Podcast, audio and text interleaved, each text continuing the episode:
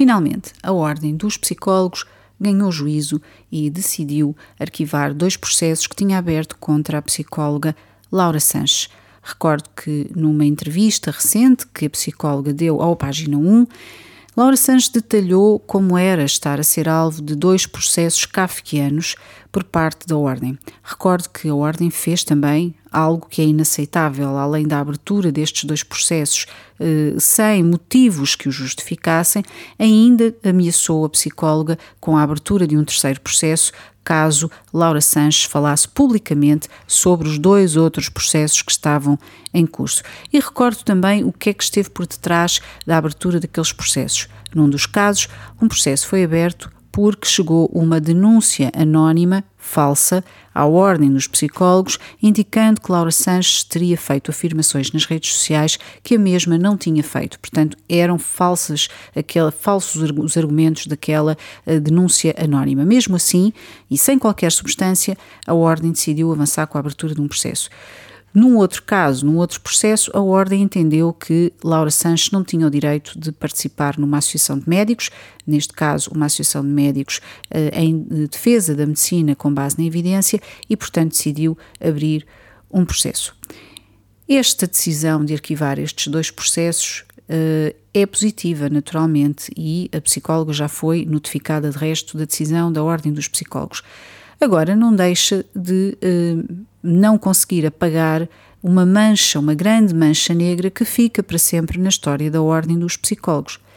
A Ordem teve durante a pandemia uma atitude de uh, inquisição, de censura, perseguição e bullying, não só em relação a Laura Sanches, mas também a outros profissionais, a outros psicólogos.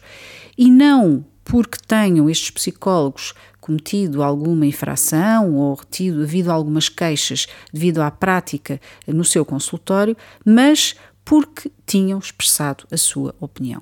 Ora, além de ter errado nesta situação, ao uh, assumir este papel de fazer bullying, perseguir psicólogos uh, durante a pandemia, uh, a Ordem também falhou porque não defendeu a população daquilo que foram as múltiplas agressões que foram cometidas por autoridades, nomeadamente em relação a crianças e jovens, com várias medidas que careciam de uh, evidência científica e que não tinham qualquer sustentação. Aliás, sabemos que uh, na Direção-Geral da Saúde uh, era entendido que, de facto, o objetivo, o ideal era que houvesse uma estratégia, era isso que era recomendado à DGS, que houvesse uma estratégia de aplicar terror à população, aterrorizar a população, colocá-la em pânico, tinham que ter medo. Para quê? Para, entre aspas, eh, obedecerem àquilo que as autoridades queriam que fizessem. Ora, infelizmente em Portugal foi assim, mas a Ordem dos Psicólogos deveria ter feito o seu papel, deveria ter,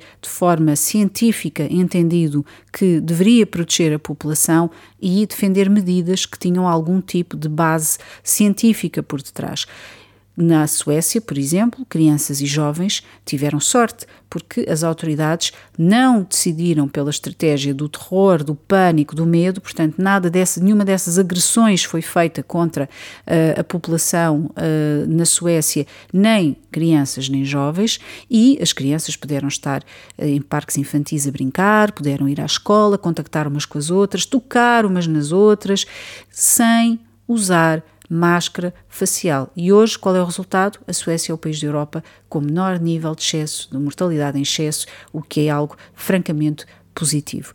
Enquanto que Portugal está num dos piores lugares em termos daquilo que são os números de mortalidade em excesso registada desde 2020, com a ajuda também da Ordem dos Psicólogos, que ou pactuou com as medidas ou uh, esteve em silêncio quando deveria ter expressado de facto o seu desagrado e teria que ter defendido a população das agressões uh, de que foi alvo e que acabaram por deixar não só um rastro de mortalidade em excesso, mas também uma pandemia de saúde mental. Portanto, agora as autoridades, os políticos, todos aqueles que pactuaram com as medidas em Portugal podem organizar as conferências que quiserem sobre saúde mental, que eles vão sempre ficar na história como alguém que pactuou com as agressões contra a população e que estão também, são culpados, são responsáveis por aquilo que foram as agressões eh, que levaram a esta pandemia de saúde mental, incluindo nos responsáveis está também a ordem dos psicólogos. Obrigada por ter estado aí. Volto amanhã para mais um Caramba ou Galamba.